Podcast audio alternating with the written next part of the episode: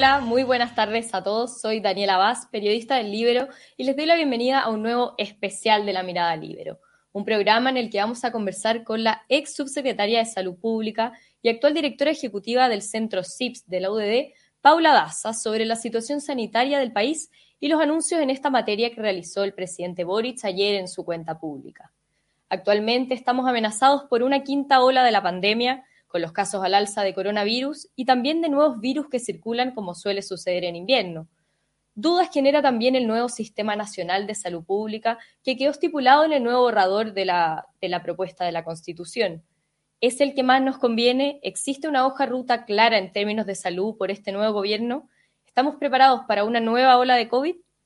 Antes de partir, les cuento que este programa es posible gracias a la red Libero, si quieren saber más sobre esta red o inscribirse en ella, lo pueden hacer en el link que está en la descripción de este video.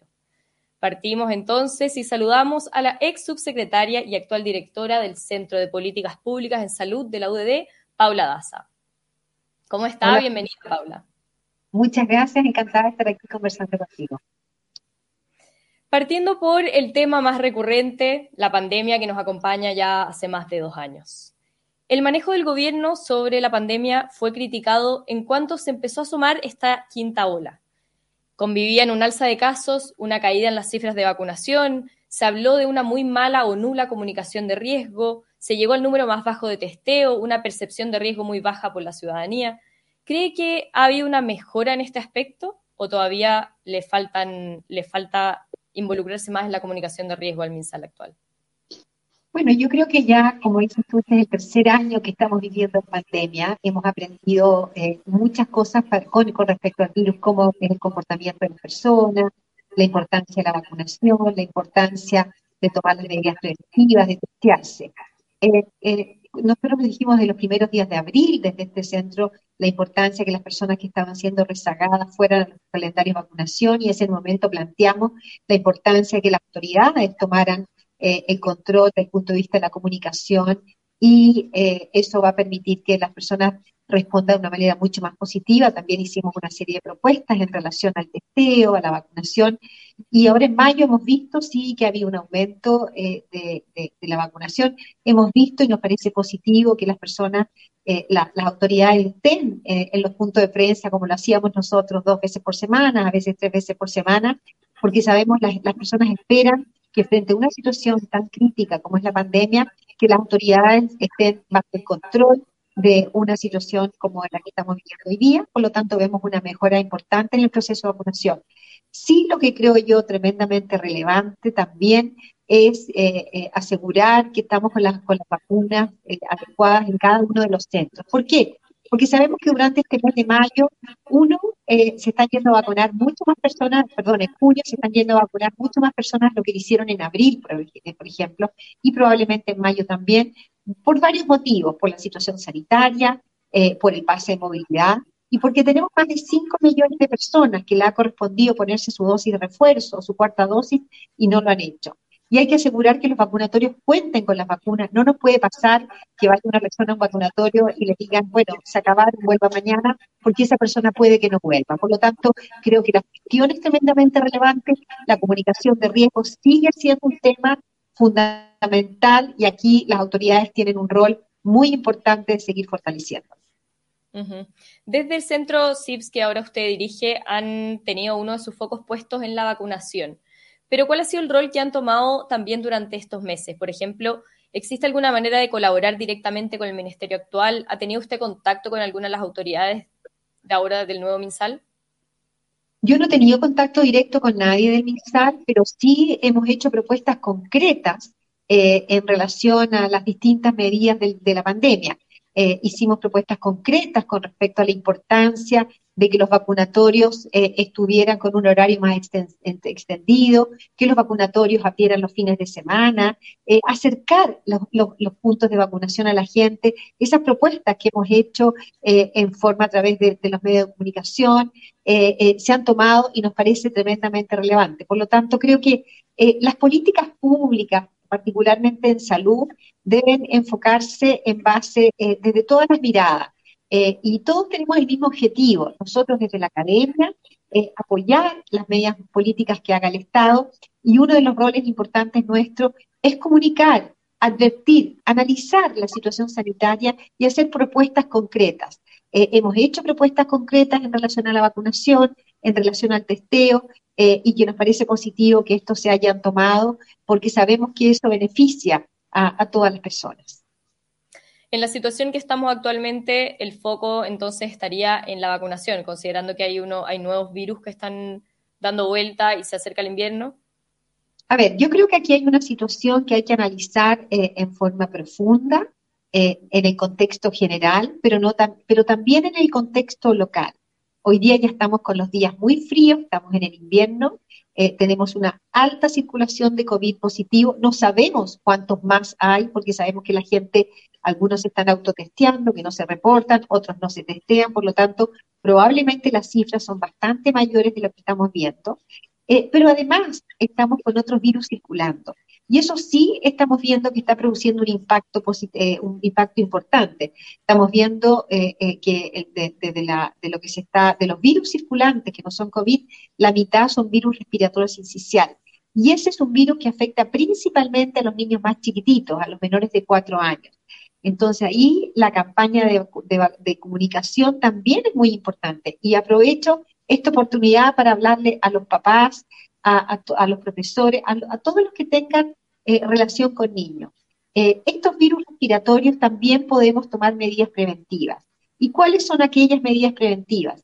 Si hay un niño que está resfriado en la casa o que está en, en el jardín y tiene que ir al jardín por algún motivo, tratar que no tenga contactos muy directos con otros niños. Lo segundo que es muy importante es que, por ejemplo, eh, si yo voy a estar con un niño chiquitito y lo sueno o, estoy con él, después si voy a estar con otro niño, lavarme bien las manos. El tercer elemento que sabemos que es difícil porque hace frío es la ventilación. La ventilación es fundamental para disminuir la posibilidad de contagio. Entonces, si ventilamos los jardines infantiles, ventilamos las casas, nos lavamos las manos, tomamos estas medidas preventivas, también vamos a disminuir la posibilidad de contagiarnos no tenemos vacuna contra el virus respiratorio sincicial y sabemos que los niños eh, hasta cuatro años, los años anteriores no estuvieron expuestos a este virus, por lo tanto hoy día tenemos una población expuesta mucho mayor y pueden haber muchos más niños y más grandes con la posibilidad de contagio. Eh, así que la comunicación de riesgo sigue siendo un elemento fundamental para el coronavirus, pero también para las otras situaciones particulares de invierno. Y otro tema que es fundamental también no, no sobre eh, abusar de los servicios de urgencia. Eh, porque sabemos que los servicios de urgencia, como su palabra lo dice, son para situaciones de emergencia, eh, y si un niño está con un poquito de fiebre, no está con dificultad respiratoria, es un niño que está resfriado, esperar o, ir a la atención primaria, a, un consultorio, pero no a los servicios de urgencia, porque sabemos que es ahí donde van los niños que debieran atenderse las personas que están más graves. Por lo tanto, todas estas medidas que son preventivas, también es fundamental que las autoridades estén en terreno educando y hacer esas bajadas a terreno eh, eh, en, las regiones, con los CEREMI, eh, con los alcaldes, educar, educar y educar, porque sabemos que todos podemos cumplir algún rol en, este, en, esta, en esta pandemia y en este invierno con los otros virus. Perfecto. Pasando a políticas públicas y al, nuevo sistema de salud que se propone en el borrador de la Constitución. Es un sistema nacional de salud de carácter universal, público e integrado. ¿Le parece que este es el sistema de salud adecuado para Chile? Eh, la verdad es que creo que a mí me llama la atención porque eh, hoy día eh, tenemos en Chile un sistema de salud que tiene problemas que duda cabe, ¿cierto? Tenemos listas de espera, tenemos personas que están esperando un especialista, tenemos gastos de bolsillo. Y cuando uno analiza los problemas desde esa mirada, cuáles son los problemas que tienen las personas, este camino que se está promoviendo no es la forma que se van a solucionar los problemas. Y puedo entrar a detallar cada uno de ellos. Si nosotros hacemos un fondo único de salud, eh, eh, eh, donde van a estar todos los recursos de todas las personas, obviamente eso no va, no va a solucionar el problema de las listas de espera. Por ejemplo, hoy día tenemos 6, 7 millones, más de 6 millones de personas que porque están esperando un especialista o porque no tienen atención en el consultorio o por distintos motivos, eh, acceden a la libre elección. Esa persona decide ir a ver una persona en el sector privado. Por otro lado, tenemos listas de espera quirúrgica. ¿Cómo nos vamos a hacer cargo de esos problemas que tienen las personas hoy día a través de un fondo único universal? Yo creo que es tremendamente, esto es un cambio radical en el sistema de salud, es un cambio radical. Eh, por lo tanto, como sabemos, cualquier cambio en, eh, que se hace, particularmente en salud, lleva años. Y mientras tanto, tenemos a las personas esperando ser atendidas, tenemos a las personas esperando eh, resolverle problemas concretos en salud. un tema, te quiero contar, por ejemplo, el gasto de bolsillo. Cuando uno analiza el gasto de bolsillo de las personas, ¿por qué las personas están gastando en salud? Uno ve que la primera causa de gasto de bolsillo, alrededor de un 30%, es producto de medicamentos. Entonces uno tiene que empezar a analizar por qué una persona que está en FONASA, que va al consultorio, que en el consultorio le deberían entregar los medicamentos gratuitamente, esa persona opta por ir a comprar, no sé si todos, pero al menos algunos de los medicamentos a una farmacia privada y gastar plata. ¿Por qué pasa eso? ¿Cómo le vamos a resolver a esas personas, esos son los problemas que tenemos hoy día en salud. Eh, por lo tanto, creo que es muy relevante analizar y ver cuáles son los problemas y qué es lo que las personas quieren. Yo creo que aquí también las personas tienen una, una palabra, qué es lo que desean, qué es lo que quieren, cuáles son sus dolores. Y me parece que esta propuesta... que, que, las personas han dicho que quieren es mantener un un servicio privado. Con este sistema que estaba propuesto en el, borrador, ¿se eliminan las ISAPRES como las conocemos? Bueno, lo que se está escrito es bastante ambiguo. Probablemente sí, las ISAPRES se eliminarían porque se dice que se va a tener un fondo único de salud. En ese fondo único de salud se va a financiar a través de impuestos generales y a través de cotizaciones que pueden ser del empleador y del trabajador. Eh, así se dice que así se va a financiar, si todas las personas van a poner en ese fondo de salud. Por lo tanto, eh, las, las ISAPRES se eliminarían en forma eh, inmediatamente apenas se, establezca esto. Se dice que esto va a estar una vez resuelto, ¿no es cierto? Que eso va, muchas de, estas definiciones van a estar como dentro de, lo que se decía en el Congreso. Por lo tanto, tenemos que esperar qué es lo que se va a decir el Congreso. Con respecto a los actores que participan, se dice que esto van a participar actores públicos y podrán, podrán participar actores privados. Eso no significa que van a participar, que pueden participar o no pueden participar. Y que la forma, eh, cómo va a participar este privado, lo va a determinar también el Congreso. Eh, por lo tanto, todavía eh, queda mucha incertidumbre, mucha incertidumbre. Y, y, los actores privados, yo creo que es bien relevante decir que no son clínicas, o sea, son clínicas, pero son el doctor de la consulta que atiende, la matrona, un laboratorio que está en algún lugar que la persona se va a hacer el examen. Por lo tanto, cuando uno analiza qué es lo que, cuáles son nuestros problemas de salud, claramente esta propuesta no va en el camino correcto para solucionarle el problema a las personas, sino que mi impresión, y según lo que hemos analizado en nuestro centro, es que esto no solamente no lo va a solucionar, sino que lo va a profundizar. Pasando a, los anuncios y propuestas, las que realizó el presidente ayer en su cuenta pública. ¿Cómo evaluaría usted en términos generales ese capítulo? ¿Cree que fue contundente, que hay una hoja de ruta clara para lo que se viene? Bueno, lo que, lo que yo escuché, hay varias cosas que, me parecen relevantes y positivas. Por ejemplo, incorporar eh, las personas que están en FONASA C y D a la gratuidad, eso entendí, y, la, y, la, y la ministra dijo en el día de ayer que tendrán cero, cero copago. Entonces, por lo tanto, eso me parece que es positivo. Eh, sin embargo, eh, eh, cuando uno analiza los problemas de salud, también dice vamos a tener un fondo único universal. Esa está como, como la base. Entonces, uno dice, bueno, hoy día los problemas son las listas de espera, cómo le vamos a resolver, por ejemplo, el problema de la falta de especialistas, cómo vamos a resolver el gasto de bolsillo, eh, y, vamos y, la, y el anuncio más importante es que vamos a tener un fondo de salud universal. Eso no resuelve esos problemas que las personas necesitan que se lo resuelvan hoy día. Eh, por lo tanto, creo que yo que es, tremendamente relevante eh, mirar lo que las personas tienen, están sufriendo hoy día y cuáles son aquellos problemas que hay que hacerse cargo hoy día. Por otro lado, creo que con respecto a proyectos de ley, hoy día tenemos, eh, se habló que se iba a poner suma urgencia el proyecto de ley de eutanasia.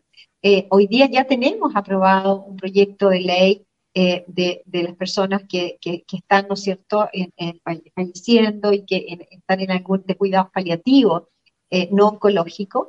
y ese proyecto de ley tiene que empezar a echarse a andar y no se ha echado a andar. Creo que tenemos que, es importante hacerse cargo de otro. Y por otro lado, creo que es más relevante ponerle suma urgencia a varios de los proyectos de ley que hoy día ya están en el Congreso que solucionan el problema de salud de las personas. Hay un proyecto de ley de reforma de FONASA que es tremendamente contundente, que permite de alguna manera, de alguna manera ir avanzando en estos problemas que las personas tienen en, en la atención. Tenemos un proyecto de ley de ISAPRE que se han lleva años en el Congreso. Se presentaron en varios gobiernos anteriores distintos proyectos de ISAPRE y todavía no resolvemos ese problema. Eh, por lo tanto, creo que es, es importante, eh, me parece a mí, eh, una mirada haciéndose cargo, poniendo las personas y entendiendo cuáles son aquellas situaciones que hoy día aquejan. Con respecto a la falta de especialistas, probablemente necesitamos muchos especialistas, necesitamos hacernos cargo por regiones, bueno, ¿qué se va a hacer ahí? Se va a fortalecer la telemedicina porque necesitamos atención a telemedicina porque no tenemos especialistas para atender cómo vamos a modernizar la forma de hacer las cosas. Creo que esas son las cosas que tenemos que ir avanzando para de verdad eh, hacer propuestas de políticas públicas en salud orientadas en las personas.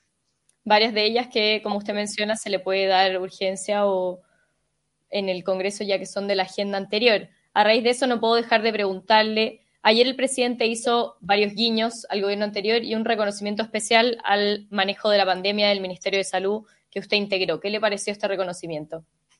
Bueno, eh, desde, desde CIPS nosotros valoramos, yo valoro lo que dijo el presidente Boric, eh, eh, parece que es positivo lo que el trabajo que hicimos durante la pandemia siempre fue, y siempre lo dijimos en su momento, que fue cada una de las medidas que tomábamos, a pesar de la incertidumbre, de la dificultad que teníamos en base a la, evidencia, a las mejores eh, información que teníamos en ese momento eh, y con lo difícil que eran tomar e, esas medidas. Eh, nosotros hoy día desde CIPS vamos a seguir haciendo propuestas con altura, porque estas son políticas de Estado, no son del gobierno turno, son políticas de Estado.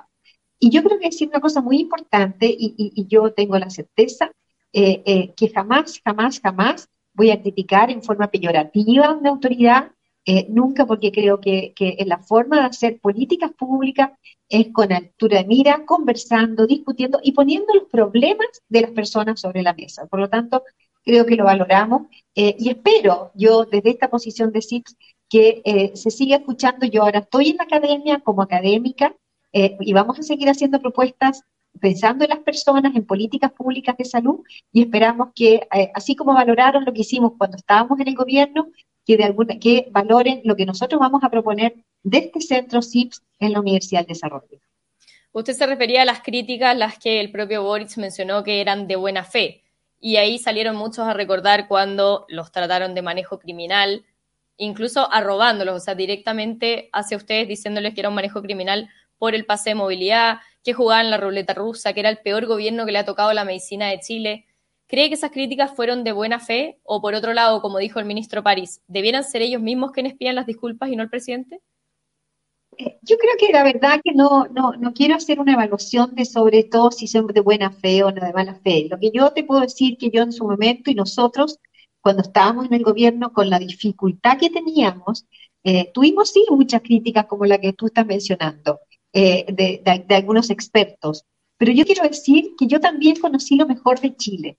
Tuvimos lo mejor de Chile, eh, la cantidad de personas del mundo privado, de la academia, de la sociedad civil, que no solamente apoyó y aportó y, y, de alguna manera cooperó de distintos signos políticos, de distintos signos políticos, sino que con un objetivo común que era sacar esta pandemia adelante. Por lo tanto, yo creo que eh, hacer un reconocimiento nos parece bien, Creo que ese momento nosotros tuvimos sí muchas críticas de algunos grupos de ellos, que, se demostró después que ninguna de esas, esas, esas propuestas que hicieron eran de alguna manera validadas. Yo te quiero recordar que a nosotros en un minuto, eh, cuando analizamos una situación, eh, tomábamos en base toda la información que teníamos. Y, afortunadamente no, no, no, tomamos mucha, una recomendación que nos hicieron, que era hacer un cortocircuito total. Eh, nosotros sabíamos que los casos iban a disminuir, los casos hubieran disminuido probablemente, pero eso hubiera producido un impacto tremendo en las personas, eh, bloquear el, transporte público. Por lo tanto, creo que esas son las propuestas que nosotros vamos a seguir haciendo con altura desde la academia, pero siempre, sobre todo pensando en las personas, a pesar de las críticas que podamos tener en este lado. Perfecto. Bueno, en honor al tiempo nos tenemos que ir despidiendo. Paula, le agradezco muchísimo su participación en este programa, sus comentarios y su visión sobre la situación sanitaria actual. Gracias también a todos quienes se conectaron hoy y muy especialmente a los miembros de la Red Libero y nos vemos próximamente en un nuevo especial. Muchas gracias, Paula. Ya, gracias a ti. Chao, chao. Chao.